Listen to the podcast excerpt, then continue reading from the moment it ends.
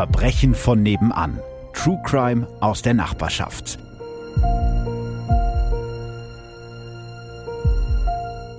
Hallo und herzlich willkommen bei Verbrechen von nebenan. Dieses Mal mit einem Gast, den ihr vielleicht noch nicht aus dem Podcast kennt, aber dafür aus meiner Sendung auf Sky. Hallo, Uta Eisenhardt. Hallo Philipp. Uta, vielleicht mal kurz zur Vorstellung. Du bist Gerichtsreporterin, Autorin und Podcasterin. Der eine oder die andere kennt vielleicht den Podcast Christine und ihre Mörder, den du zusammen mit deiner Kollegin Martina Reuter für den RBB gemacht hast. Falls ihr das nicht kennt, hört es euch unbedingt an. Es ist wirklich ein sehr, sehr guter Podcast, sage ich jetzt ganz ohne Geld dafür zu bekommen. Der ist wirklich ganz toll. Und ich stoße tatsächlich bei meiner Arbeit irgendwie immer über Texte von dir, weil du oft über die spannenden Fälle berichtest, die ich dann auch mal in meinem äh, Podcast mache. Und so ist es auch bei diesem Fall gewesen, um den es heute geht. Den hast du hautnah begleitet und warst für den Stern damals, glaube ich, auch vor Gericht mit dabei. Ohne jetzt zu viel über den Inhalt des Falles selbst zu verraten, vielleicht schon mal so als kleiner Ausblick. Was macht den Fall so aus deiner Sicht so besonders? Dieser Fall ist ja gleich, als es passiert ist, ist der ja durch die ganze Bundesrepublik gegangen, so, dass eben ein Rieseninteresse da auch bestand, da mehr zu erfahren. Und genau so bin ich dann auch dahin gekommen und habe mich gekümmert, dass ich da dann mehr mitbekomme. Das heißt, es war für dich schon relativ am Anfang, als es die ersten Infos gab, klar, da will ich mehr drüber erfahren, da will ich drüber berichten. Du hast dir den Fall sozusagen ausgesucht, in Anführungsstrichen. Ja, äh, das ist eben nicht immer der Fall. Ne? Also mhm. die Gerichtsreporterin steigt ja meistens ein, wenn die Sache dann eben, wenn die Anklage zugelassen worden ist und wenn wenn es vor Gericht die ganze Sache eben schon mal ein bisschen ausgeruhter besprochen wird. Ne? Und mhm. in dem Fall habe ich aber eben da sehr zeitig von mitbekommen und da war klar, also den Fall, den werde ich auf jeden Fall begleiten. Okay, dann lass uns mal tiefer einsteigen. Vorab gibt's wie immer bei mir im Podcast eine kleine Inhaltswarnung. In dieser Folge geht es um Mord und sexuellen Missbrauch an Kindern, außerdem um Nekrophilie und Kannibalismus. Und dieser Fall ist wirklich heftig, auch wenn ich jetzt nicht zu sehr in die Details gehen werde. Einige Namen habe ich außerdem geändert. Uta, wollen wir starten? Bist du bereit? Ja, wir legen Wunderbar. los. Die Wolken hängen am 15. November 2010 tief über der Weser. Hier, wo Hessen, Nordrhein-Westfalen und Niedersachsen aneinander grenzen, liegt im Landkreis Nordheim das 3500 Einwohnerörtchen Bodenfelde. Kleine Fachwerkhäuser und ringsherum viel Natur. In die Regentropfen mischt sich an diesem Montagabend der erste Schnee. Es dämmert bereits, als die 14-jährige Nina mit ihren schulterlangen, dunkelblonden Haaren aus dem Licht der Straßenlaternen verschwindet. Sie biegt auf den matschigen, mit nassem Laub bedeckten Weg am Mühlengraben ein. Hier kommt sie an kleinen Gärten vorbei, entlang am dichten Fichtenwäldchen auf der einen und dem schmalen Bach auf der anderen Seite. Dieser Trampelpfad am Graben ist ihre übliche Abkürzung auf dem Weg nach Hause, das keine 300 Meter von hier entfernt ist. Von dort ist Nina vor einigen Stunden aufgebrochen. Sie hat eine Freundin weggebracht, aber mit dem Rückweg lässt sie sich Zeit. Zu Hause ist nichts, auf das sie sich wirklich freuen könnte. Deshalb ist sie schon häufiger abgehauen. Immer wieder gibt es Streit, ihre Mutter wird laut und Nina muss dann einfach raus. Außer ihr ist an diesem Abend niemand unterwegs. Ihre weiße, dünne Sommerjacke hält den kalten Wind kaum ab. Mittlerweile ist es kurz nach 19 Uhr und Nina muss morgen wieder in die Schule, also entscheidet sie sich doch dafür, den Heimweg anzutreten. In Gedanken versunken geht sie am Bach entlang. Ihre Schuhe sinken mit jedem Schritt tiefer in die aufgeweichte Erde. Den jungen Mann mit den raspelkurzen schwarzen Haaren und den markanten Augenbrauen bemerkt sie erst, als er direkt vor ihr steht. Er trägt eine schwarze Bomberjacke, in der Hand hält er eine Flasche Bier. Er grüßt sie und fragt sichtlich angetrunken, wohin der Weg denn führen würde. Als Nina weitergehen will, bietet er ihr ein Bier an und will sie in ein Gespräch verwickeln. Die 14-Jährige lehnt ab und weicht vor dem schmalen, aber kräftigen Mann zurück. Wortlos dreht sie sich um und will gehen. Urplötzlich legt sich von hinten ein Arm um ihren Hals und drückt ihr die Kehle zu. Das Mädchen bekommt augenblicklich Panik und fängt an zu schreien. Sie fleht um ihr Leben. Der Angreifer drückt die 14-Jährige auf den Boden. Nina hat so große Angst, dass sie alles tut, was der Fremde von ihr verlangt. Als er ihr die volle Bierflasche auf dem Kopf zerschlägt, verliert sie das Bewusstsein. Es ist bereits stockfinster, als der Mann in der dunklen Jacke seine blutüberströmten Hände im nahegelegenen Mühlengraben reinigt. Zu Fuß geht er zurück in seine Wohnung im circa acht Kilometer entfernten Uslar. Um 5.15 Uhr am Morgen postet er unter dem Pseudonym King Jani auf Facebook heute Mädchen geschlachtet, jeden Tag eins, bis mich erwischen. Das, was da passiert im November 2010, das ist wirklich eigentlich, ja, das hört sich an wie so ein Plot von so einer Horrorstory, ne? Total. So eine junge, naive Frau, öfter schon mal von zu Hause ausgerissen und eben einsam da unterwegs in einer ganz kleinen Stadt und die fällt einem gnadenlosen Killer in die Hände. Und dann noch jemand, der auch noch ankündigt, er wird weiter morden. Also ja, das ist wirklich, wirklich der Plot für so einen ganz gruseligen Thriller. Aber es ist leider die Wahrheit. Ja, vielleicht mal auf diese Stadt, die du ja gerade schon genannt hast, diese kleine, nette Stadt. Es ist ja nicht das erste Mal, dass dieser kleine Ort Botenfelde Schauplatz eines brutalen Verbrechens geworden ist. In äh, Folge 58 habe ich zum Beispiel über Lydia L. gesprochen, die sogenannte schwarze Witwe von Bodenfelde. Also dieser Ort scheint irgendwie Verbrechen anzuziehen. Vielleicht sollten wir jetzt aber noch ein bisschen über die Nina sprechen. Die 14-Jährige lebt mit ihrer Mutter und ihren zwei Geschwistern in einem Haus am Rande des Dorfes und geht in die siebte Klasse der Heinrich-Roth Gesamtschule in Bodenfelde. Dort ist sie mit Abstand die älteste und gilt ja eher so als Außenseiterin. Seit ihre Eltern sich getrennt haben, hat Nina sich noch mehr zurückgezogen. Nur zu ihrer besten Freundin Sarah hat sie regelmäßig Kontakt. Richtig aufgehoben fühlt sie sich eigentlich nur bei ihrem Pony Maya oder bei ihren Hunden. Ihr Wunsch ist es, später mal Tierpflegerin zu werden. Dass sie nach der Schule nicht direkt nach Hause kommt, ist nicht so ungewöhnlich, das habe ich ja gerade schon angedeutet und auch von zu Hause ausgerissen ist sie schon öfter. Und so macht sich auch ihre Familie erst ernsthaft Sorgen, als das Mädchen auch über Nacht verschwunden bleibt. Als die 14-Jährige dann aber auch am nächsten Morgen, also am Dienstag, den 16. November, nicht im Unterricht in der Heinrich-Roth-Gesamtschule in Bodenfelde auftaucht und auch nicht nach Hause kommt, bittet ihre Mutter die Polizei um Hilfe. Die geht wegen Ninas Vorgeschichte zunächst nicht von einem Verbrechen aus. Dazu liefern auch die befragten Zeugen in den darauffolgenden Tagen keine Anhaltspunkte. Mehrere Personen geben an, das Mädchen mit den blonden Haaren in dieser Woche an unterschiedlichen Stellen im Ort gesehen zu haben, manchmal allein und manchmal in Begleitung eines Mannes. Die Nachricht der verschwundenen Nina geht durch das Dorf, doch wirklich beunruhigt ist zu diesem Zeitpunkt noch niemand die taucht ja immer wieder auf, sagt zum Beispiel eine Nachbarin. Das ist jetzt vielleicht mal eine Frage an dich, die sich mit dem Fall ja sehr intensiv beschäftigt hat. In der Rückschau kann man sich das ja eigentlich kaum vorstellen. Da verschwindet eine 14-Jährige und tagelang macht sich keiner so richtig Sorgen. Also wie erklärst du dir das? Ja, ich habe das auch erstmal so gesehen wie du und habe auch gedacht, das, das kann nicht sein. Also, dass die Familie erst am nächsten Morgen sie vermisst meldet, das konnte ich mir gut vorstellen, wenn das Mädchen schon immer mal auch äh, sich von zu Hause nicht abgemeldet hat. Hm. Aber dass da also tagelang nichts passiert, das konnte ich mir nicht vorstellen und habe dann tatsächlich noch mal jetzt äh, bei der Polizeiinspektion Nordheim noch mal nachgefragt, was denn da los war und bin an einen äh, jungen Pressesprecher geraten, der seit zwei Jahren dort ist, der übrigens sagte, dass er seit zwei Jahren keinen Mordfall in der ganzen Region erlebt hat. Also das hat sich ein bisschen was getan, zum Glück ja. in Bodenfelde und Umgebung, ja. Genau. Und ja, er sagte, also die Kollegen sind durchaus losgegangen, aber sie mhm. haben eben aus den Angaben der Eltern geschlossen, das Mädchen hatte kein Geld, es hatte dünne Sachen an, sie sind erstmal davon ausgegangen, dass die jetzt nicht den Ort verlassen hat. Damit lagen sie ja auch richtig.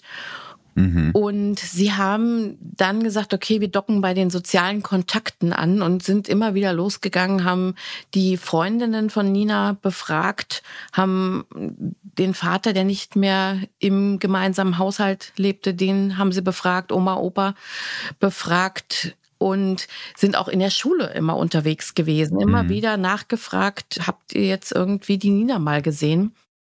Ja, und ich glaube, die Vorgeschichte von Nina, die du ja gerade auch nochmal angesprochen hast, ist da ja auch ganz wichtig bei der Einschätzung. Das führt eben dazu, dass äh, jetzt keine große öffentliche Suche nach der Nina ausgerufen wird, weil die Polizei davon ausgeht, dass sie wahrscheinlich irgendwie bei Freunden untergekommen ist, weil sie keine Lust hatte, nach Hause zu gehen. Und das führt aber eben auch dazu, dass da jetzt erstmal in diesem Ort nicht wirklich ja, was passiert in Anführungsstrichen und es führt auch letzten Endes dazu, dass Nina nicht das einzige Kind bleiben wird, was in Bodenfelde verschwindet. Nur fünf Tage später, am Samstag, den 20. November 2010, macht sich der 13-jährige Tobias gegen 20 Uhr auf den Weg, um einen Freund zum Bahnhof in Bodenfelde zu bringen. Dafür schnallt er sich schnell seine blau-weißen Inline-Skates an die Füße. Tobias hat schulterlange dunkelblonde Haare und ist mit seinen 1,46 Meter ziemlich klein für sein Alter. Weil es draußen grau, aber trocken ist, zieht sich Tobias nur schnell eine Wollmütze über den Kopf und wirft seine blau karierte Jacke über. Dann verabschiedet sich der eher zurückhaltende Junge von seinen Eltern und verspricht, schnell wieder zurück zu sein. Der Bahnhof, der im Zentrum von Bodenfelde liegt, ist nur einige hundert Meter von Tobias Elternhaus entfernt. Der 13-Jährige ist die Strecke schon viele Male gelaufen und braucht mit den Inlinern nur wenige Minuten. Gegen 20.30 Uhr verabschiedet er seinen Freund am Bahnhof. Auf dem Rückweg entscheidet sich Tobias, eine Abkürzung zu nehmen und rollt mit seinen Inlinern Richtung Mühlengraben. Als er zwischen den Kleingärten hindurchfährt, versperrt ihm plötzlich ein Mann in dunkler Bomberjacke den Weg. Unter den markanten Augenbrauen starren Tobias zwei braune Augen an. Der Mann hält eine Flasche Bier in der Hand und fragt ihn nach dem Weg. Aber der 13-Jährige hat direkt das Gefühl, dass da etwas nicht stimmt und will schnell an dem Mann in der Bomberjacke vorbei, bloß weg von hier. Doch Tobias Inliner sind auf dem vom Regen aufgeweichten Boden nicht schnell genug. Der Mann packt ihn, bringt ihn aus dem Gleichgewicht und legt ihm den Arm um die Kehle. Komm, Süße, befiehlt er Tobias und schleift ihn dann über die aufgeweichte Erde in das nahegelegene Fichtenwäldchen. Immer wieder ruft der 13-Jährige um Hilfe und versucht seinem Entführer klarzumachen, dass er keine Süße, sondern ein Junge ist. Im Wald zwingt der Mann in der Bomberjacke ihn deshalb dazu, sich auszuziehen. Als der Fremde seinen Irrtum bemerkt, geht er ohne zu zögern mit einem Butterfly-Messer auf Tobias los. Ja, vielleicht mal eine kurze Frage an dich, Uta. Der Tobias verschwindet im Prinzip an derselben Stelle, an der fünf Tage vorher schon die Nina überfallen wurde. Du kennst den Tatort ja aus den Schilderungen im Prozess. Ist das wirklich so einsam, dass da niemand die beiden hören konnte? Weil beide Taten passieren ja jetzt nicht irgendwie um drei Uhr morgens, sondern am frühen Abend, wo man davon ausgehen würde, dass vielleicht noch Leute unterwegs sind.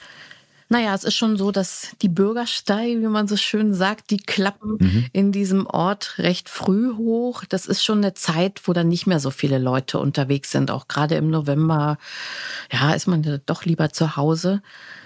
Und das war eben doch, ja, so schon der klassische Platz, ne? so ein matschiger Seitenweg, alles nicht einsehbar und insofern ein idealer Platz, um dort Menschen zu überfallen. Hm, also schon ein, ein einsamer Ort, kann man sagen. Ja, also ein sehr einsamer Ort in diesem einsamen Nest. Mhm. Am selben Abend um 21.49 Uhr wird dann in der Ambulanz im Gesundheitszentrum Solling-Oberweser im etwa 10 Kilometer entfernten Uslar ein junger Mann eingeliefert. Er hat kurz vorher selbst den Notruf abgesetzt mit den Worten, schönen guten Tag, ich habe ein Problem, ich habe mir aus Versehen in die Hand gestochen. Eigentlich habe ich gedacht, ich schaffe das, aber ich halte es nicht mehr aus vor Schmerzen. In der Ambulanz erzählt der junge Mann mit dem blutverschmierten hellen Sweatshirt und der schwarzen Bomberjacke, er habe mit seinen Freunden mit einem Küchenmesser gespielt. Vielleicht kennt der eine oder die andere das vom Zocken. Also in Red Dead Redemption 2, das ist ein Spiel, was ich sehr gerne gespielt habe, heißt es äh, Five Finger Fillet. Das ist so ein Spiel, kennt man in Deutschland vielleicht auch unter dem Namen Messerfinger. Da legt man die äh, linke Hand auf den Tisch und versucht dann möglichst schnell mit einem Messer zwischen die Finger der linken Hand zu stechen, natürlich ohne sich dabei zu verletzen. Klingt nach einer dummen Idee, ist es auch. Die Sanitäter glauben dem jungen Mann, dass er sich dabei eben diese etwa zwei Zentimeter tiefe Schnittwunde selbst zugefügt hat. Das war eine schlüssige Geschichte, wird einer der Sanitäter später sagen. In derselben Nacht macht sich Britta Lose, Tobias Mutter, auf den Weg, um ihren Sohn zu suchen, der seit mehr als zwei Stunden nicht nach Hause gekommen ist. Das passt einfach nicht zu ihrem sonst so zuverlässigen und vernünftigen Sohn. Als sie Tobias auch nach Stunden nicht finden kann, meldet sie ihn um 0.55 Uhr bei der Polizei als vermisst. Als es am nächsten Tag wieder hell wird und Tobias immer noch nicht wieder aufgetaucht ist, beginnt eine große Suchaktion in Bodenfelde, bei der nicht nur die Polizei, sondern auch Tobias Freunde und seine Familie mithelfen. Es ist Sonntag, der 21. November 2010, Totensonntag um 12 Uhr mittags. Mittlerweile hat es aufgehört zu regnen. Britta Lose, Tobias Mutter, biegt auf der Suche nach ihrem Sohn gerade auf den schmalen Weg am Mühlengraben ein. Was sie hier findet, verändert nicht nur ihr Leben für immer. Etwas abgelegen in der verwilderten Fichtenschonung erkennt sie in dem kniehohen nassen Gras einen bleichen Körper voller Messerstiche. Die Mutter erkennt ihren Sohn sofort, wickelt ihn in eine Jacke und wählt den Notruf kommen Sie schnell, mein Junge ist tot. Und das ist ein weiterer Teil dieses Falles, der so unfassbar ist, dass ausgerechnet die Mutter den Tobias findet. Ich habe auch darüber nachgedacht, ne? Eine mhm. Mutter, die ihr totes Kind findet. Ja, das, äh, ich bin selber Mutter von zwei Söhnen und man weiß ganz genau, das ist das Schlimmste, was einem im Leben widerfahren kann. Ja, wobei man sagen muss, das ist noch nicht alles in dieser Situation. Keine fünf Meter neben Tobias Leiche liegt auch die Leiche der seit fast einer Woche vermissten Nina. Zwei junge Menschen, eigentlich noch Kinder, die innerhalb von fünf Tagen grausam ihr Leben verloren haben. Sofort verbreitet sich die Nachricht vom Fund der beiden Leichen im Dorf und schließlich durch die Medien überall in Deutschland. Noch am Sonntag versammeln sich etwa 70 Bodenfelder am und um den Mühlengraben. Mit Kerzen in der Hand gedenken sie den getöteten Teenagern. So, und jetzt vielleicht mal zu der Frage, du hattest es ja am Anfang schon angedeutet, wann genau bist du jetzt auf diesen Fall gestoßen? Weil da, als diese beiden Kinderleichen gefunden wurden, war ja schon eine sehr große Berichterstattung. War das auch der Moment, als du mitbekommen hast, da ist was passiert? Genau, das war genau dieser Moment, äh, wo das eben überregional berichtet worden ist. Und am Anfang hat man sich natürlich gefragt, ja, also da ist eine 14-Jährige, da ist ein 13-Jähriger. Man fragte sich natürlich schon auch, gibt es einen Zusammenhang, dass die beiden jetzt am gleichen Ort tot gefunden worden sind? Also hatten die irgendeine Verbindung zueinander? Ne? Das mhm. war ja so die erste Frage, die ich mir gestellt habe. Das äh, nivellierte sich dann aber auch, als man dann eben dann mehr erfuhr und die Polizei mehr herausbekommen hatte. Du hast ja schon sehr, sehr viele Fälle begleitet für verschiedene Medien und manchmal ist es wahrscheinlich auch so, dass man einen Auftrag bekommt von der Redaktion, hier geh doch mal zu dem und dem Prozess, begleite den doch mal, aber in dem Fall war es ja so, dass du selber darauf aufmerksam geworden bist und gedacht hast, okay, das finde ich spannend, das ist ein, ein so ungewöhnlicher Fall. Also was war der Punkt, wo du gesagt hast, da möchte ich gerne mehr erfahren? Naja, Kindermorde sind mhm. natürlich was, das will man eigentlich als Gesellschaft nicht haben. Und mhm. das ist ja wirklich ganz, ganz selten. Deswegen gibt's ja auch diese ganz starke Aufmerksamkeit, wenn ein Kind so auf diese Art und Weise getötet wird. Und dann war es ja auch so, es war im Jahr 2010, als das passiert ist. Und meine Kinder waren damals nicht ganz so alt. Die waren elf Jahre und hm. acht Jahre, aber eben, also so, so, das lag eben dann auch irgendwo so auch recht nahe, dass ich wirklich gesagt habe, also das berührt mich, dieser Fall, da möchte ich gerne auch mehr wissen und mehr erfahren als, man kann ja dann auch später auch gar nicht über alles schreiben, was diesen ja. Fall ausmacht, weil man dann einfach diesem ganzen krassen Zeug irgendwie so eine Bühne bieten würde. Ja, das ist ja mhm. auch, auch eine Sache, da muss man sehr vorsichtig mit umgehen. Aber trotzdem, ich habe immer für mich so den Willen, ich will das ganze Ausmaß wissen, um mhm. dann auch mein eigenes Handeln oder auch meine eigenen Empfehlungen zu anderen Menschen dann davon leiten zu lassen.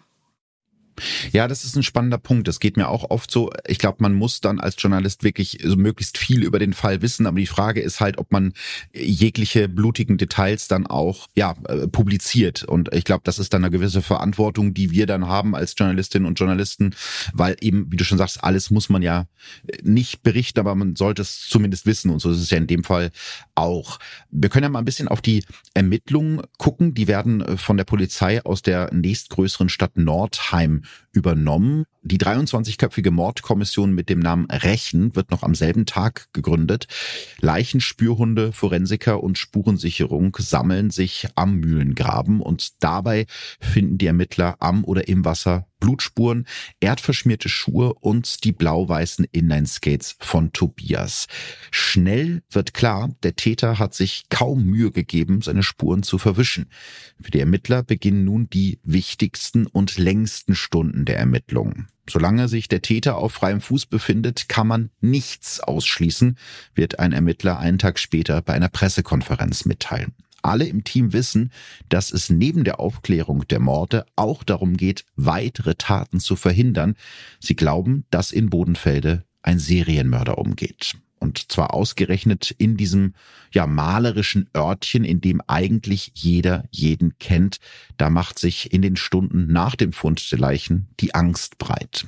Und auch die Zeugen, die kurz vorher noch behauptet haben, Nina nach dem 15. November noch lebend gesehen zu haben, sind sich plötzlich nicht mehr sicher. Am Montag, also am Tag nach dem Leichenfund, gibt die Soko Rechen eine Pressekonferenz, die zu dem entscheidenden Hinweis führt. Denn durch diese Pressekonferenz erfährt auch eine junge Frau von dem Fall. Die 17-Jährige scrollt durch ihr Handy, sucht den zuletzt gespeicherten Kontakt und dann ruft sie die Polizei. Sie erzählt den Ermittlern Folgendes. Am Samstag war auch sie abends in Bodenfelde unterwegs. Um kurz nach 20 Uhr kommt die junge Frau am Bahnhof vorbei. Das ist so ungefähr der Zeitpunkt, wo Tobias gerade seinen Freund in den Zug verabschiedet. In der Dämmerung kommt ihr ein junger Mann mit dunklen Augenbrauen und einer schwarzen Bomberjacke entgegen, der sie anquatscht. Doch die 17-Jährige ist schlau genug, um den verwahrlost wirkenden Typen irgendwie abzuwimmeln. Sie speichert seine Handynummer ein, ohne ihre eigene rauszugeben und verspricht ihm, sich zu melden. Also so nach dem Motto, ne, ja, ja, ich melde mich bei dir, gib mir deine Handynummer, damit er endlich abzieht. Der Name, unter den sie den komischen jungen Mann abspeichert, ist Jan O.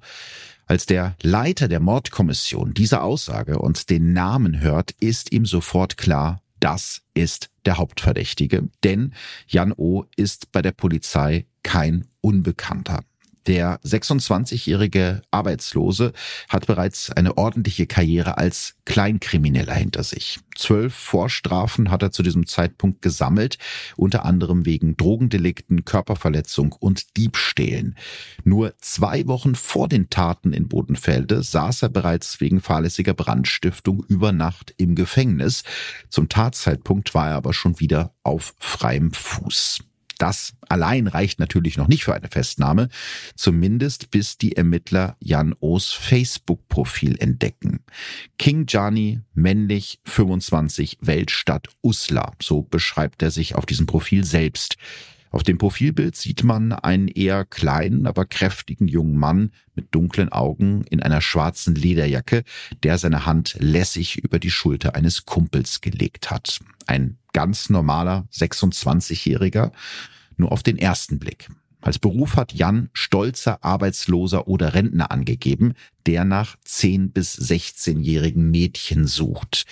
Welches Girlie will mehr als nur quatschen, schreibt er zum Beispiel am 15. Juni 2009 in seinen Status, ohne eine Antwort zu bekommen. Doch viel schockierender ist das, was Jan anderthalb Jahre später, am 16.11.2010, also an dem Tag, nachdem Nina verschwunden ist, gepostet hat. Gestern Mädchen geschlachtet, jeden Tag eins, bis mich erwischen. Das ist der Hinweis, auf den die Beamten nur gewartet haben. Noch am Tag der Pressekonferenz wird Jan O. am Bahnhof in Bodenfelde festgenommen und in Handschellen abgeführt. Er zieht seine schwarze Jacke über das Gesicht, um sich vor den Blicken der Journalisten, den Bewohnern und den Kameras zu schützen. Uta, du hast Jan ja selbst erlebt, später dann im Prozess. Was war denn so dein allererster Eindruck von ihm, als du ihn das erste Mal gesehen hast? Ja, also es ist natürlich immer so ein Setting, das Gericht. Ne? Also da sitzt der Angeklagte auf der Anklagebank und das ist natürlich so ein, so ein Rahmen, wo man jemand schon erstmal auch in die Rolle des Täters dann auch mhm. genau reinschreibt. Aber er hatte schon wirklich was Furchteinflößendes an sich, weil in seinem Gesicht so viel Dunkles sich befand. Ja, also seine Augen waren dunkel, darüber ganz dichte, dunkle Augenbrauen und dann noch ein kräftiger, dunkler Bart, ein Schnauzbart, den er sich hat wachsen lassen. Und dunkle, kurze Haare, auch relativ dunkel gekleidet. Also das wirkte alles sehr, sehr düster und furchteinflößend. Und ich habe eben erst, als ich dieses Foto da gesehen habe, was du beschrieben hast, dass er so einem mhm. Kumpel den Arm um die Schulter legt, da hatte ich so das Gefühl, ach, der könnte auch durchaus auch nett gewirkt haben. Ja. Was er im Gericht halt nicht getan hat.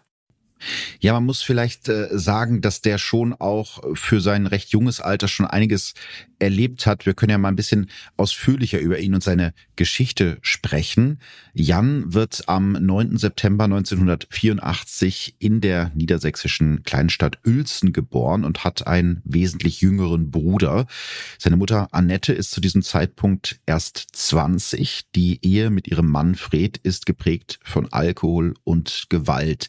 Jan hat sowas wie Liebe nie kennengelernt, so erklärt es Mutter Annette später selbst in einem TV-Interview. Schon als Kind bekommt Jan starke Wutanfälle und ist dann für seine Eltern kaum zu bändigen. Also greifen sie zu Gewalt, wie seine Mutter später auch zugibt. Ich kam mit dieser Bockerei und Zickerei nicht klar. Ich habe ihn angeschrien und gehauen. Das Stärkste, was ich mal gebracht habe, da war er fünf oder sechs, als er wieder eine seiner Zickereien hatte. Da habe ich ihn auch gewürgt. Das hat sie eben auch in einem Interview gesagt und ja, hat das so sehr seelenruhig irgendwie erzählt, was mich echt schockiert hat, als ich mir das angeschaut habe.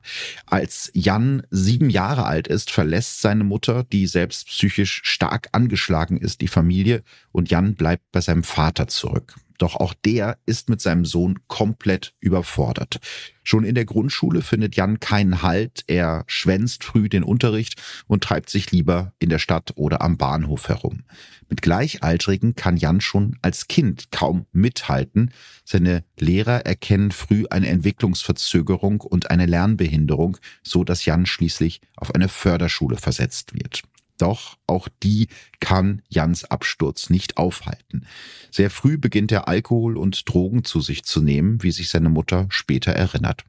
Das fing so mit Alkohol an, da war er so 16, da fing er an zu saufen und Drogen und Ecstasy und so ein Kram. Er hat es mal gebracht, mich besuchen zu kommen und Ecstasy mitzubringen. Er hat gesagt, Mama, das musst du mal probieren, das ist voll geil. Sein Vater Fred, der nach einem Arbeitsunfall mittlerweile Frührentner ist, stellt ihn, also Jan, irgendwann vor die Wahl. Entweder er macht einen Entzug oder er bricht den Kontakt zu seinem Sohn ab. Da droht Jan ihm damit, das Haus anzuzünden. Ab da ist Jan weitgehend auf sich allein gestellt. Er beginnt täglich zu trinken und Drogen zu nehmen. Seinen Konsum finanziert er mit Diebstählen. Die Förderschule verlässt er ohne Abschluss. Einer seiner damaligen Bekannten sagt über ihn, er ist ruhig und redet nicht viel, außer er trinkt. Dann wird er explosiv. Als Jan 22 ist, muss er das erste Mal in Haft. Mehr als 70 Straftaten hat er zu diesem Zeitpunkt gesammelt. Die nächsten zwei Jahre verbringt er in der geschlossenen Suchttherapie im Landeskrankenhaus im niedersächsischen Zeven. Uta, du hast ja durch deine Arbeit als Gerichtsreporterin schon über sehr viele Straftäter berichtet und bei mir sammeln sich jetzt mittlerweile auch einige Täterbiografien an durch die ganzen Podcasts. Das ist eigentlich, wenn man das so hört, ja die klassische Verbrecherbiografie, oder? Naja, also ich finde es sogar noch ein bisschen krasser als die klassische mhm. Verbrecherbiografie. Also mich hat das natürlich auch sehr geschockt, was da in der Familie von ihm los war. Der Vater hat was gesagt, der hat seine Verantwortung vor allen Dingen heruntergespielt und äh, immer darum gebeten, dass er nichts mit den Taten seines Sohnes zu tun hat. Das stimmt ja auch, er hat diese Taten nicht begangen, aber eine große Aktie hat er trotzdem und davon kann er sich wirklich nicht freisprechen. Denn was in der Familie passiert ist, das hat eben auch ganz stark der Vater da initiiert. Die Mutter war eben eher die Schwächere, die sich nicht getraut hat, sich schützend vor ihren Sohn zu stellen und nicht nur das, also was sie dann wirklich zugegeben hat, das hat mich total fassungslos gemacht. Das hat sie vor Gericht auch ausgesagt. Da habe ich mir noch mal so ein paar Zitate jetzt hier mhm. aufgeschrieben. Weil ich überfordert war, habe ich Fehler gemacht. Ich habe ihn nicht gut behandelt. Opa und Oma haben ihn gemästet und später fette Sau tituliert. Und zu ihrer Freundin, also zur Freundin der Mutter, sagte Jan mal, so eine Mutter wie dich hätte ich gern gehabt, meine hält nur zu dem Alten. Dann sagt die Mutter wieder vor Gericht als Zeugin, ich habe Jan nie beigestanden. Ich war psychisch überfordert. Ich habe ihn ungerecht behandelt. Ich habe ihn verbal angegriffen. Ich habe ihn ziemlich oft angeschrien. Andere Kinder waren mir immer wichtiger als mein eigener Sohn. Er hatte nie richtige Freunde. Er hatte ja nicht mal eine eigene Mutter gehabt, die zu ihm hält. Und dann fragt der Richter, naja, verbale Gewalt, das hat die Mutter eingeräumt zu dem Zeitpunkt, mhm. aber gab es denn auch körperliche Gewalt?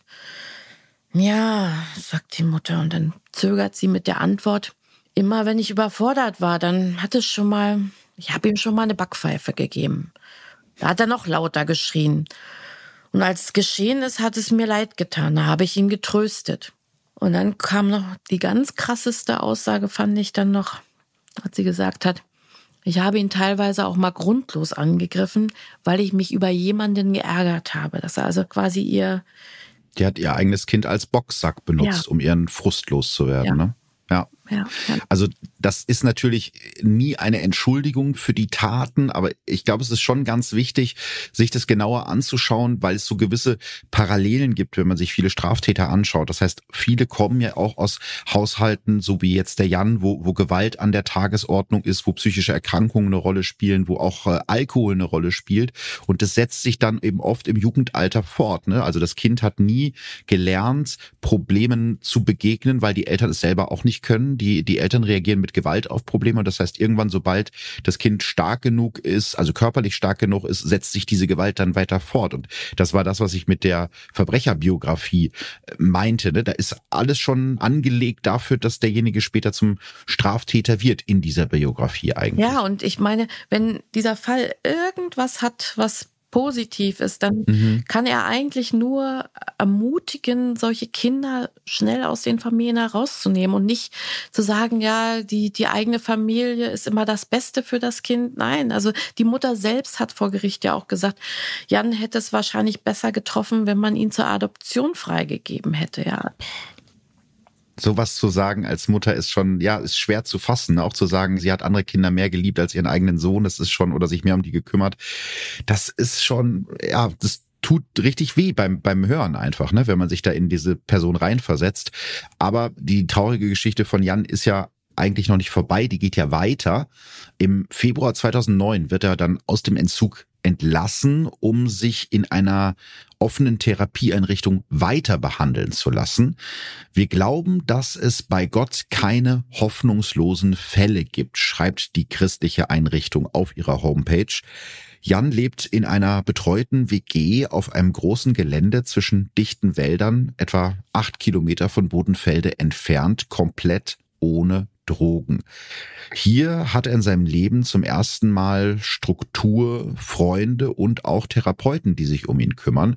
Eberhard Russ ist der Leiter der Einrichtung und einer der wenigen, der in Jan auch gute Seiten erkennt. Jan war es wichtig, seinen Drogenkonsum in den Griff zu bekommen. Er wollte Verantwortung für sein Leben übernehmen, mit allem, was dazugehört. Er lernt hier eine befriedigende, dauerhafte Abstinenz und notwendige Grenzen kennen. In der Einrichtung wird bei Jan eine Reifeverzögerung diagnostiziert. Der damals 24-Jährige ist geistig auf dem Niveau eines Teenagers. Trotzdem macht er während seiner Zeit in der Therapieeinrichtung große Fortschritte und schafft es, in dem neuen Umfeld völlig ohne Alkohol und Drogen klarzukommen. Jan baut in der Holzwerkstatt der Einrichtung Regale und wird ein fester Teil der Gemeinschaft. Fast ein Jahr lang scheint Jan seine letzte Chance auf ein normales Leben wahrzunehmen. Doch dann wird er rückfällig. Obwohl er von chemischen Drogen die Finger lässt, schafft er es nicht dauerhaft auf Alkohol zu verzichten. Jan beginnt wieder zu trinken. Zuerst heimlich, doch dann verliert er die Kontrolle. Als er betrunken Kollegen und Betreuer beschimpft und aggressiv wird, bekommt er schließlich Hausverbot in der Einrichtung. Auch wenn er danach anfangs zumindest regelmäßig zu seinen Kontrollterminen und Gesprächen kommt, geht es ab da mit seinem Leben wieder steil bergab. Anfang 2010 zieht Jan dann in das zehn Kilometer entfernte Uslar. Hier wohnt er in einem schmucklosen grauen Mehrfamilienhaus in einer kleinen Zwei-Zimmer-Wohnung, komplett auf sich allein gestellt. Abgesehen von den regelmäßigen ärztlichen Kontrollen, die zu seinen Bewährungsauflagen zählen, erhält er keinerlei Unterstützung. Und ich glaube, das ist eine Stelle, wo man vielleicht noch mal kurz einhaken sollte, weil das ist ja wirklich unglaublich. Der Jan scheint jetzt endlich auf einem guten Weg zu sein, hat Freunde gefunden, hat eine Arbeit, die ihm Spaß macht, ist wieder in Strukturen drin, wahrscheinlich zum ersten Mal in seinem Leben überhaupt. Und dann schmeißt man ihn wegen Alkoholkonsums aus dieser Einrichtung und überlässt einen jungen Mann, der ja ganz offensichtlich psychisch nicht gesund ist, ja einfach seinem Schicksal. So, jetzt hast du hier eine Wohnung und sieh zu, wie du klarkommst. Ja, das ist äh, wirklich eine fatale Entwicklung, die da stattgefunden hat. Man muss natürlich sehen, ja, diese, diese Rehabilitationseinrichtung, da geht es ja vor allen Dingen um Entwöhnung. So. Und wenn dann einer eben ankommt und ein Jahr hält das durch und dann wird er rückfällig, ja, dann gefährdet dann natürlich auch den Erfolg von den anderen, ne, die mhm. da auch stationiert sind. Und dann hat die Rehabilitationseinrichtung dann wirklich eben nur die Chance zu sagen, okay, also wir sind hier für das Sozialmedizinische zuständig. Für deine Rückfälle, wenn du rückfällig bist, dann bist du wieder ein Fall für die Justiz. Na? Ja, ich finde aber, es ist, also klar, das ist ja eine Entzugsklinik, da ging es eben um den Entzug von, von Drogen und Alkohol und wie du schon gesagt hast, da darf man halt nicht trinken, das ist die Nummer eins Regel da. Aber ich habe halt so das Gefühl, dass er jetzt praktisch ins Leben zurückgeschmissen wird und da so gar nicht klarkommt in, in dem Fall. Und jetzt kann man sich jetzt auch an seiner Geschichte anschauen. Also in Uslar geht's halt definitiv weiter bergab mit ihm. Also er findet dort keine Freunde, keine Bekannten und er hat auch eigentlich ja keinen Job da. Die Nachbarn beschreiben ihn als einen ruhigen Jungen, den man oft mit kaputter Jacke und dreckigen Schuhen sieht. Ab Sommer ist Jan dann für seine Therapeuten nicht mehr erreichbar. Im September schwänzt er die Termine mit seiner Bewährungshelferin und das ist beides eben Teil seiner Auflagen. Er muss sich halt regelmäßig bei der Bewährungshelferin melden und zur Therapie gehen. Wenn Jan in dieser Zeit trinkt, also eigentlich jeden Tag, dann wandert er allein durch die Gegend oder fährt mit dem Zug irgendwo hin. So zum Beispiel auch am 24. Oktober 2010, als Jan zum ersten Mal fast Menschen tötet. An diesem Tag ist der 26-Jährige mal wieder betrunken unterwegs, dieses Mal in Wale, einem eher dörflichen Ortsteil von Uslar mit knapp 250 Einwohnern, etwa zwei Kilometer von der Innenstadt entfernt. Gegen Mitternacht will Jan zurück in seine Wohnung und bricht deshalb in einen Schuppen ein, um dort ein Fahrrad zu klauen. Laut eigener Aussage versucht er dabei mit einem Feuerzeug Licht zu machen und zündet versehentlich den Schuppen an. Als er die Flammen bemerkt, haut Jan ab. Innerhalb von Minuten greift das Feuer auf das angrenzende Wohnhaus über. Mehr als 160 Feuerwehrleute versuchen, den Brand zu löschen, aber es ist zu spät. Das alte Bauernhaus brennt komplett nieder. Nur durch Zufall können die beiden Bewohner gerettet werden. Es entsteht ein Schaden von 100.000 Euro. Drei Wochen nach der Tat wird Jan O. von der Polizei überführt. Neben der Brandstiftung gesteht er noch weitere Straftaten der letzten Wochen. Er hat zum Beispiel ein weiteres Fahrrad und ein Roller geklaut und ist ohne Führerschein und unter Alkoholeinfluss Auto gefahren. Trotz einer noch laufenden Bewährungsstrafe kommt Jan wieder auf freien Fuß. Der zuständige Oberstaatsanwalt wird später sagen, dass die Voraussetzungen damals für eine weitere Untersuchungshaft nicht gegeben gewesen wären. Es habe sich allenfalls um fahrlässige Brandstiftung gehandelt. Das ist jetzt ein Zitat. Ein Kriminalhauptkommissar ruft deshalb sogar beim zuständigen Gericht in Stade an, damit das einen sogenannten Sicherungshaftbefehl gegen Jan O. erlässt der kommt zum Beispiel zum Einsatz, wenn auf Bewährung Verurteilte sich nicht an ihre Auflagen halten, also so wie Jan in dem Fall. Also der hat ja nicht nur weitere Straftaten äh, begangen, sondern hatte eben auch den Kontakt zu seiner Bewährungshelferin und zu den Therapeuten abgebrochen. Das Gericht in Stade lehnt allerdings ab. Und da muss man ganz klar sagen, da hätte die Justiz auch anders handeln können, oder? Ja, da hätte die Justiz sich zumindest in diese Biografie einarbeiten müssen mhm. von ihm. Und da hätte man eben genauso auch eine vorsätzliche Brandstiftung annehmen können. Und dann wird jemand, der also so psychisch auffällig ist wie Jan O., dann werden Leute auch für Jahre in den Maßregelvollzug eingesperrt. Ja, ich glaube, der, der wichtige Punkt ist ja auch die Vorgeschichte und die Biografie, was du gerade schon angesprochen hast. Ne? Also wenn du oder ich jetzt auf die Idee kommen, abends mal betrunkenen Schuppen anzuzünden, also nicht, dass wir das tun würden, aber das wäre ja wahrscheinlich was anderes. Wir haben jetzt beide, gehe ich jetzt mal bei dir von aus, keine Vorstrafen. Aber da ist ja jemand, der schon eine Geschichte hat und der auch bekannt ist als jemand, der aggressiv wird, vor allem wenn er Alkohol getrunken hat. Und wie du schon sagtest, das ist so eine gewisse Grenze, die er da überschreitet. Ne? Also so ein, so ein Tor, was sich jetzt öffnet, er bringt das erste Mal andere Menschenleben in Gefahr und es hat eigentlich keine Konsequenz. Genau, also man kann natürlich überlegen, warum hat dieser Oberstaatsanwalt damals diese Entscheidung getroffen, ja, obwohl ihn also der Kriminalhauptkommissar da auf Knien gebeten hat, diesen Sicherungshaftbefehl auszustellen. Und man muss natürlich aber auch wieder sagen, was haben wir denn da wirklich auch gehabt? Also was mhm. wäre passiert, wenn dieser Oberstaatsanwalt dann diesen Sicherungshaftbefehl ausgestellt hätte und die Polizei hätte den also festgenommen? Dann hätte man die Bewährung widerrufen, dann hätte er den Rest der Haftstrafen da noch absitzen müssen. Okay. Das wäre es aber dann fast gewesen. Gut, man hätte noch, mhm. klar, Verstoß gegen Bewährungsauflagen ist auch eine Straftat. Da hätte es dann auch noch mal ein bisschen was obendrauf gegeben. Aber man hätte Jan O. nicht so völlig aus dem Verkehr gezogen. Mhm. Er wäre an dem Tag oder an den Tagen, wo die Morde passiert sind, wäre er vielleicht in Haft gewesen. Aber das heißt natürlich nicht, dass er nicht vielleicht später irgendwann nochmal gewalttätig oder zum Mörder geworden wäre. Letzten Endes verhindern kann dann niemand, äh, was passiert. Jan ist Ende Oktober 2010 weiterhin äh, frei und macht das, was er die ganze Zeit macht. Er fährt mit dem Zug nach Bodenfelde oder lungert halt am Bahnhof rum und betrinkt sich.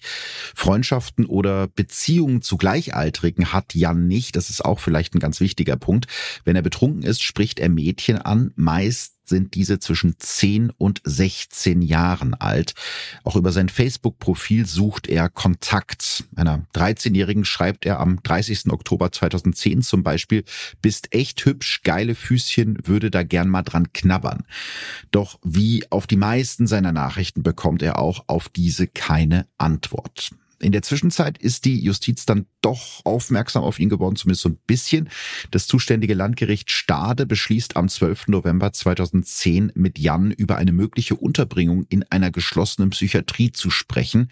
Der Gesprächstermin soll in zwei Wochen stattfinden. Doch nur zwei Tage später, am 15. November, ist Jan wieder unterwegs. Er läuft zu Fuß von Uslar nach Bodenfelde und treibt sich im Dorf herum, bis er abends der 14-jährigen Nina begegnet. Und ja, damit schließt sich dann sozusagen der Kreis und der erste von zwei furchtbaren Morden in Bodenfelde passiert an diesem Abend. Also man darf natürlich immer nicht den Fehler machen, das ist ja der sogenannte Rückschaufehler, zu sagen, man hätte das alles ganz anders machen können, weil jetzt sind wir natürlich klüger als die damals, aber es ist schon ja bedrückend, wie viele Warnungen es sozusagen schon im Vorhinein gab.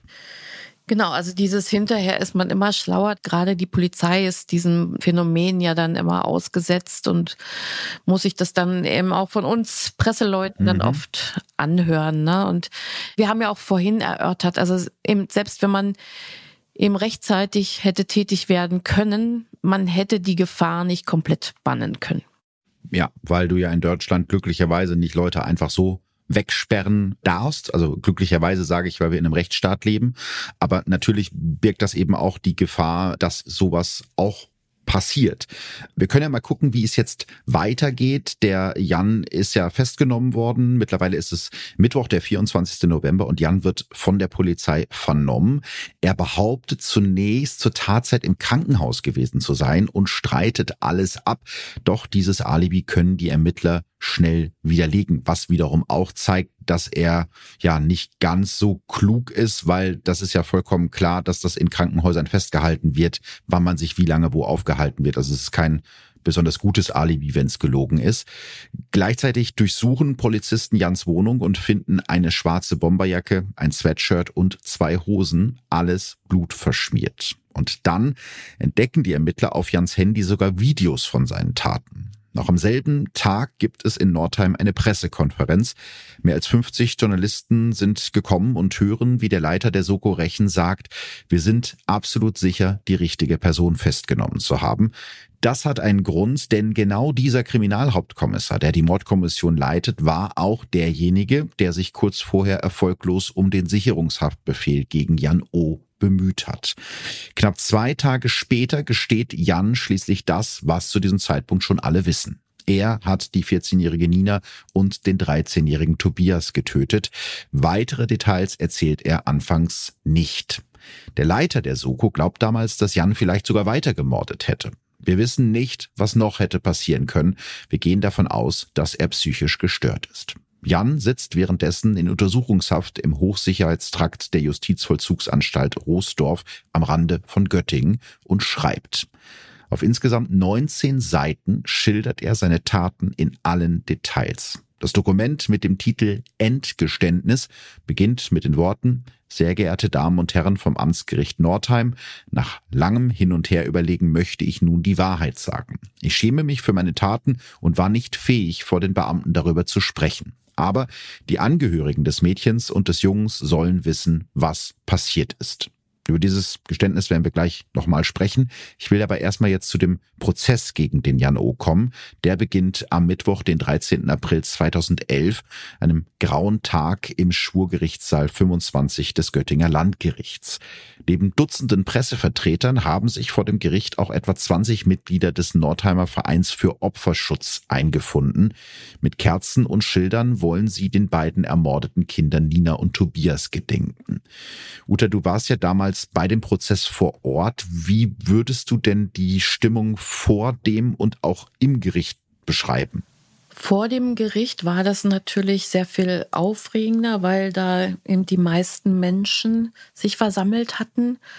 Viele waren gekommen, eben auch die Einwohner von Bodenfelde.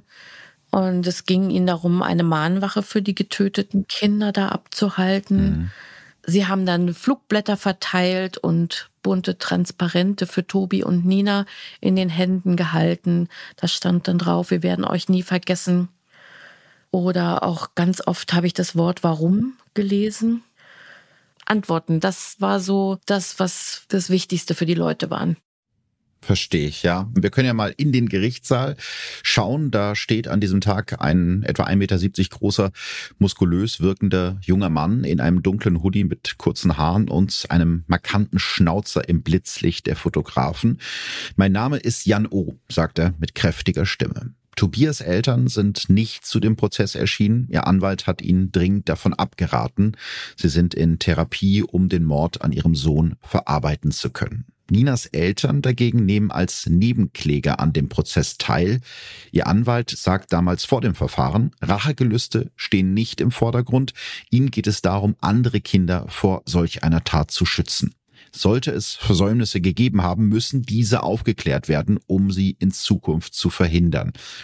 Du hast ja eben schon so ein bisschen den, den Jan beschrieben, welchen Eindruck er auf dich gemacht hat. Wie hast du ihn denn an diesem Tag, an diesem ersten Prozesstag erlebt? Ist er da selbstbewusst aufgetreten? Manche Angeklagte versinken ja dann auch so komplett in sich und, und schirmen sich ab. Also was war da so dein, dein Eindruck, wie er auf diesen ganzen Rummel reagiert hat? Erstaunlich gelassen hat er da reagiert. Also es war jetzt nicht, dass er sich stolz präsentiert hat. Er hat schon mhm. mitbekommen, er ist ja ein recht empathieloser Mensch, aber er hat eben schon mitbekommen, dass er da eben was ganz Furchtbares angerichtet hat. Er hat auch sein Gesicht nicht versteckt, was ja auch viele mhm. tun. Das hat er nicht getan. Es gab ein ziemliches Blitzlichtgewitter von den Journalisten, die da fotografiert haben. Das hat er sehr gelassen ertragen. Und dann begann eben der Prozess und er hat dann über seinen Verteidiger erklärt, dass er das, was er schriftlich dem Amtsgericht Nordheim geschickt hat, dass das so stimmen würde, dass er aber keine weiteren mündlichen Angaben machen möchte, mhm. sondern das möchte er nicht heute machen, sondern er möchte das an einem Verhandlungstag machen, wo dann die Öffentlichkeit ausgeschlossen wird. Ja, und deshalb wird dann in dem Verfahren auch dieses schriftliche Geständnis, was du gerade angesprochen hast, äh, vorgetragen, was er in Haft geschrieben hat. Und das lässt eben viele Menschen im Gerichtssaal sprachlos zurück. In allen Details beschreibt Jan O., wie er am 15. November 2010 zu Fuß von Uslar nach Bodenfelde geht, um einen Kumpel zu besuchen, den er aber dort nicht antrifft. Danach irrt Jan ziellos in Bodenfelde herum, trinkt immer mehr Bier und spricht am Bahnhof zwei elf- und 13-jährige Mädchen an. Vor allem die jüngere der beiden gefällt ihm. Er legt den Arm um sie und versucht sie zu begrapschen. Doch die beiden Mädchen haben Glück, sie können in einen Zug einsteigen und flüchten. Danach trifft Jan in Bodenfelde ein weiteres Mädchen und überlegt, Zitat, ob ich sie mir schnappe. Doch er fühlt sich beobachtet und bricht seinen Plan ab. Eigentlich will er danach mit dem Zug zurück nach Hause, doch er verpasst seine Bahn und hängt weiter in Bodenfelde herum, bis er um kurz nach 19 Uhr am Mühlenbach auf Nina trifft. Ich stand seitlich hinter ihr, ich musste mich überwinden beschreibt er die Situation. Jan will Nina vergewaltigen, doch sie wehrt sich. Er wirkt sie, bis sie sich nicht mehr bewegt, leckt ihr dabei sogar Blut aus dem Gesicht, das ihr aus der Nase läuft. Dann tötet er sie mit einer Bierflasche. Ninas Leiche lässt er in einem kleinen Fichtenwald liegen, wäscht sich die Hände und das Gesicht und geht zu Fuß zurück nach Uslar. Zwei Tage später kehrt Jan zu der Toten zurück, zur Erinnerung, wie er sagt. Dabei nimmt er mit seinem Handy ein Video von Ninas Leiche auf, das vor Gericht später als Beweis dienen wird. Am 20. November, also fünf Tage nach dem Mord an Nina, kommt Jan wieder nach Bodenfelde. Vielleicht könnte ich noch ein bisschen an ihr rumfummeln, schreibt er in seinem Geständnis, aber irgendwie ekelt er sich dann doch und macht sich auf den Rückweg zum Bahnhof. Dort trifft er auf eine, Zitat, zierliche Gestalt auf Inlinern, die er für ein Mädchen hält. Es ist der 13-jährige Tobias, der gerade seinen Kumpel zum Bahnhof gebracht hat. Jan spricht den Teenager mit Süße an, doch der erklärt ihm sofort, er sei ein Junge. Ich habe gleich Scheiße gedacht, schreibt Jan O., aber ich habe gehofft, er sagt nur, dass er ein Junge ist, um nicht vergewaltigt zu werden. Er zwingt Tobias, sich auszuziehen und bemerkt dann seinen Irrtum. Wie im Rausch sticht Jan dann auf den Körper des 13-Jährigen ein, bis auch dieser tot ist. Du warst ja auch in dem Verfahren dabei, als diese Details verlesen wurden. Was macht das mit einem? Also selbst mit uns Journalisten, wir sind ja auch keine Maschinen. Das trifft einen dann ja schon irgendwie und vor allem dann auch, wie ist das für Ninas Eltern, die ja dabei gewesen sind in dem Verfahren?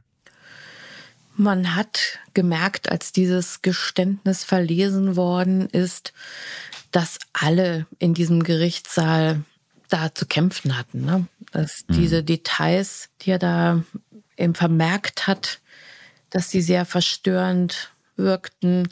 Und es gab ja dann später nochmal einen Tag, wo er eben auch mündlich sich nochmal geäußert hat zu dem, was er getan hat. Da wird es wahrscheinlich eine ähnliche Stimmung gewesen sein, dass eben das einmal wirklich, wirklich ein Kraftakt dann ist für sämtliche Leute, die da in dem Gerichtssaal anwesend sind. Es war auch so, dass einige Zuhörer auch den Saal verlassen haben, weil ihnen dann schlecht geworden ist. Ja, und mir ging es damals so, dass ich mich natürlich gefragt habe, wie er das da fertiggebracht hat, zwei so junge Leben auf diese Art und Weise auszulöschen und vor allen Dingen natürlich die tote Nina dann so zu behandeln, wie er das aufgeschrieben hat.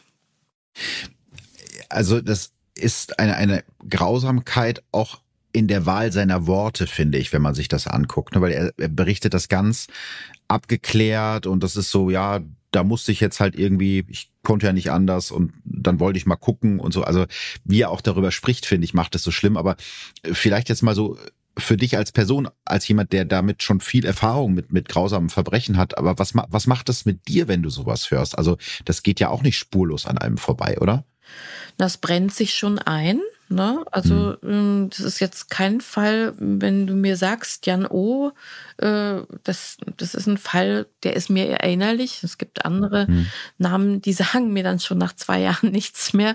Ja, also es ist wirklich sehr, sehr prägnant, weil es so, so fern von dem ist, was man sonst so von seinen Mitmenschen geboten bekommt. Er ist so wirklich, steht so wirklich draußen aber eben, klar, was wir eben auch besprochen haben, seine Biografie ist auch so schrecklich weit draußen von anderen Biografien. Also so eine Kindheit, ich hoffe, dass ganz, ganz, ganz wenige Menschen nur so eine Kindheit erleben, ja. Das Bild ist sehr einprägsam. Er steht weit draußen. Das, das passt, finde ich, sehr gut. Wir können ja mal gucken, was die Staatsanwaltschaft und vor allem, was auch die Gutachter über ihn sagen. Die Staatsanwaltschaft spricht bei Jan O. von einer seelischen Abartigkeit. Die beiden Morde seien nicht nur aus Mordlust, sondern vor allem zur Befriedigung eines sexuellen und kannibalistischen Triebes geschehen. Laut Gutachten war Jan zum Tatzeitpunkt allerdings vermindert schuldfähig. Ein weiteres Gutachten attestiert ihm eine vielschichtige Persönlichkeitsstörung mit dissozialen Zügen und einer schweren Paraphilie, also einer multiplen Störung der sexuellen Vorlieben damit ist eigentlich auch schon klar, dass Jan wohl nicht in ein normales Strafgefängnis, sondern in eine geschlossene forensische Klinik kommen wird. Insgesamt zehn Wochen dauert der Prozess, über den in ganz Deutschland berichtet wird. Am Montag, den 27. Juni 2011, fällt dann das Urteil gegen Jan O. Selbst seine Eltern Annette und Fred sagen über ihren Sohn, Jan darf nie wieder auf die Menschheit losgelassen werden. So sieht es auch das Gericht. Jan O. wird in eine geschlossene Psychiatrie eingewiesen. Sollten seine Therapeuten irgendwann zu der Einschätzung kommen, dass Jan von seiner Persönlichkeitsstörung geheilt ist, muss er in einer JVA seine lebenslange Haftstrafe absitzen und danach in die Sicherungsverwahrung. Es ist also wirklich sehr, sehr, sehr unwahrscheinlich, dass Jan jemals wieder freikommt. Unrasiert und scheinbar gleichgültig hört der damals 26-Jährige sich das Urteil an.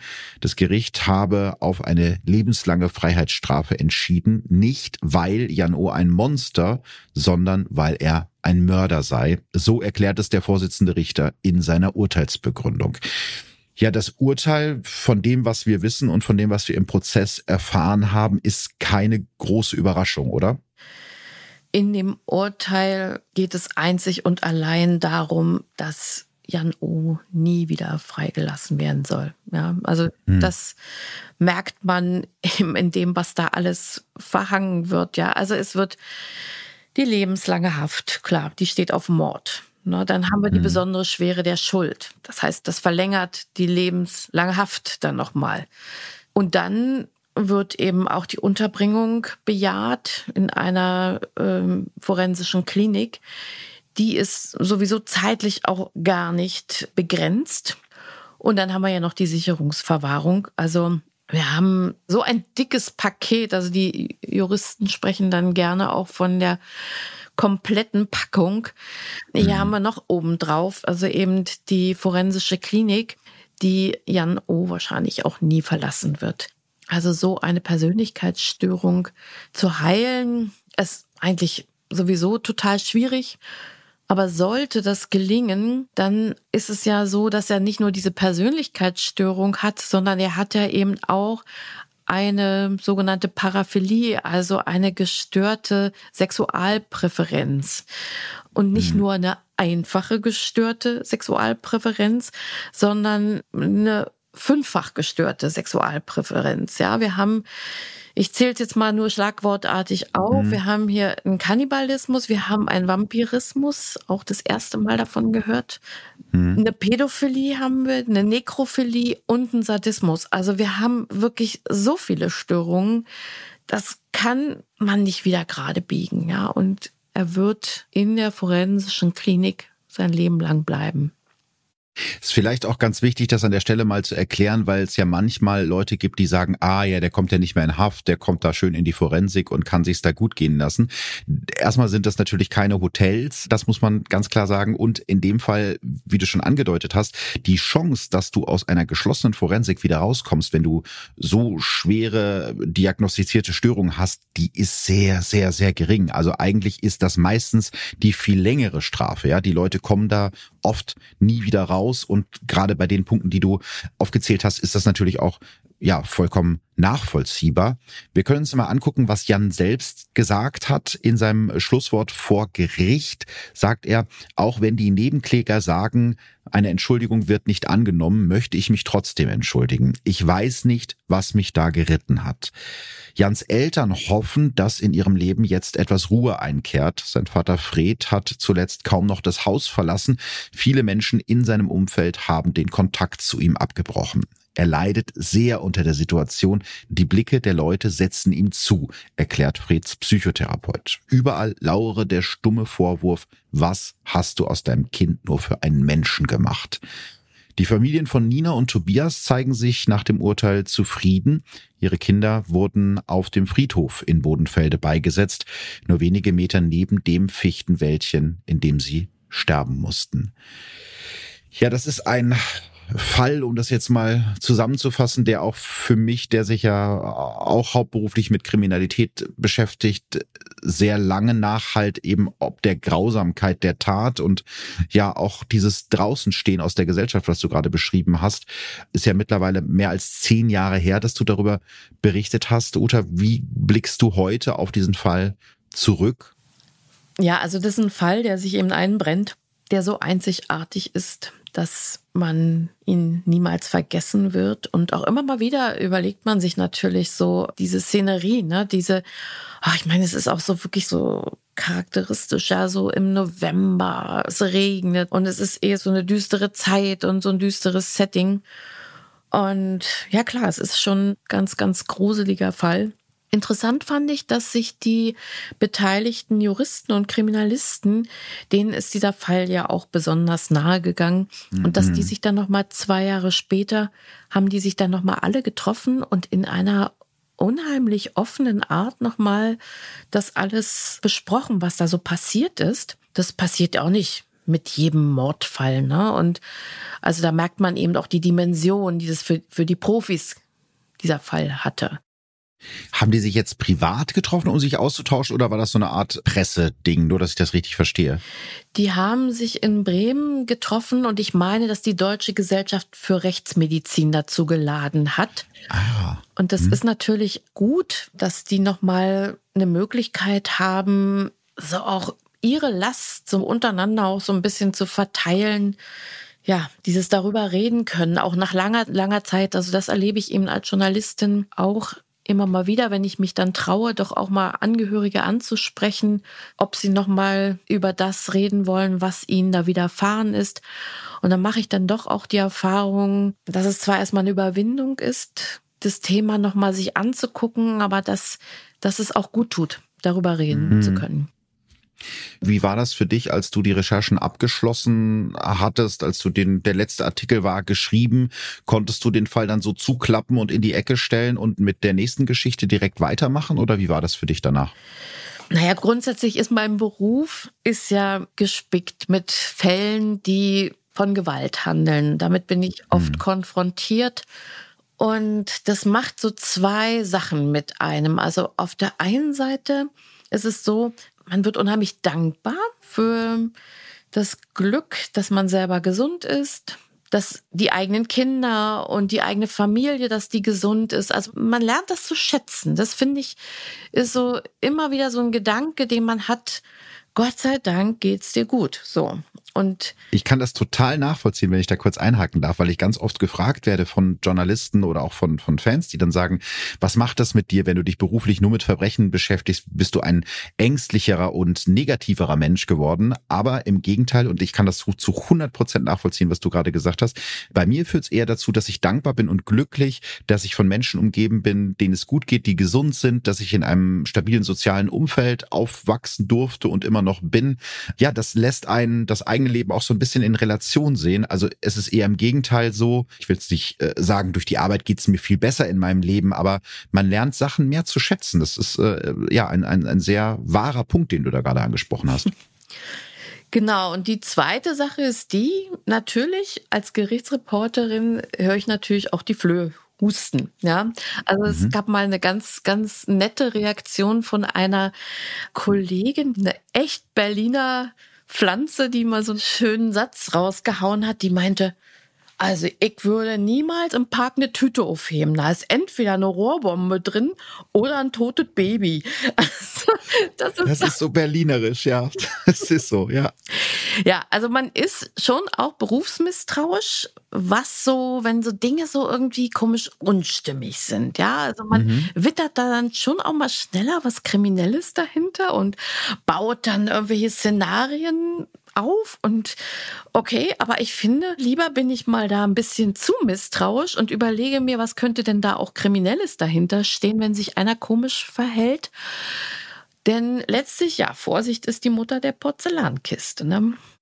Das hast du schön ausgedrückt. Also bei mir ist es nicht so, dass ich irgendwie ängstlich bin, aber ich kann nachvollziehen, was du gesagt hast, dass man vielleicht öfter Verbrechen wittert oder sich so Sachen in seinem Kopf irgendwie zusammensetzt, wenn man denkt, ah, das muss doch irgendwie so gewesen sein. Ich glaube, davon kann ich mich auch nicht äh, freisprechen. Ja, Uta, zum Schluss dieses Falles noch so eine Frage, die ich all meinen Gästen stelle und dir natürlich ganz besonders als Gerichtsreporterin. Was glaubst du, fasziniert uns Menschen so sehr am Verbrechen, dass manche von uns, so wie wir beide, sich sogar entscheiden, das beruflich zu machen? Ja, ich habe darüber nachgedacht, über diese Frage und habe gedacht, na ja, also fasziniert, vielleicht würde ich das Wort nicht so benutzen. Mhm. Also so für mich war so der Einstieg in die Beschäftigung mit Kriminalität, das war so doch tatsächlich die Geburt meiner Kinder, dass ich gedacht habe, also die muss ich jetzt schützen, die muss ich irgendwie, mhm. ähm, da muss ich sehen, dass ich möglichst viel über die bösen Buben dieses Landes weiß. Manchmal gibt es ja auch böse Mädchen.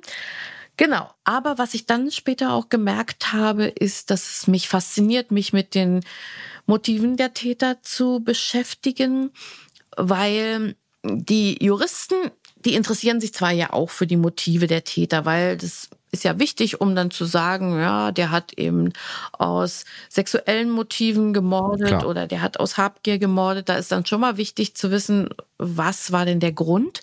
Aber eigentlich ist es so, dass oftmals das recht grob passiert. Also die Juristen sind ja. dann auch schnell zufriedenzustellen und manchmal werden da Motive vorgetragen von Staatsanwälten oder am Ende vom Gericht, wo ich dann denke, ey Leute, also wirklich, das ist so lebensfremd. Wo sitzt denn ihr, ja?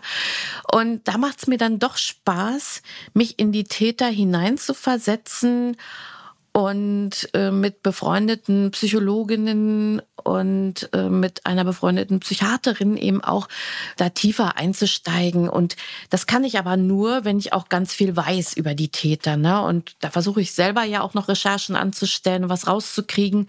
Und vieles nehme ich aber eben schon auch mal aus dem Prozess mit. Ja, ich sehe schon, das ist auch ein Motiv. Am Ende ist es auch Neugier natürlich, ne, die was dich und auch mich irgendwie antreibt. Aber ich würde die Frage vielleicht noch zum Ende ein bisschen öffnen. Also was wir beiden daran faszinierend finden, haben wir jetzt schon gesagt. Aber was glaubst du, was so viele Menschen daran faszinierend finden? Weil es ist ja Stern Crime zum Beispiel, für die du auch schreibst, äh, die verkauft sich großartig. Es gibt äh, ganz viele Dokus im Fernsehen. Es gibt Podcasts zum Thema True Crime. Man hat das Gefühl, dass es immer mehr Menschen gibt, die sich für dieses Thema interessieren. Was, was glaubst du, macht das für den, ja, für den normalen Menschen die Faszination an diesem Thema aus? Naja, es ist natürlich auch so ein Bündel an Motiven. Ne? Also grundsätzlich ist Kriminalität auch, kann sehr kreativ sein. Ja, also mhm. wir werden immer auch wieder von den Tätern und ihrer Kreativität auch überrascht.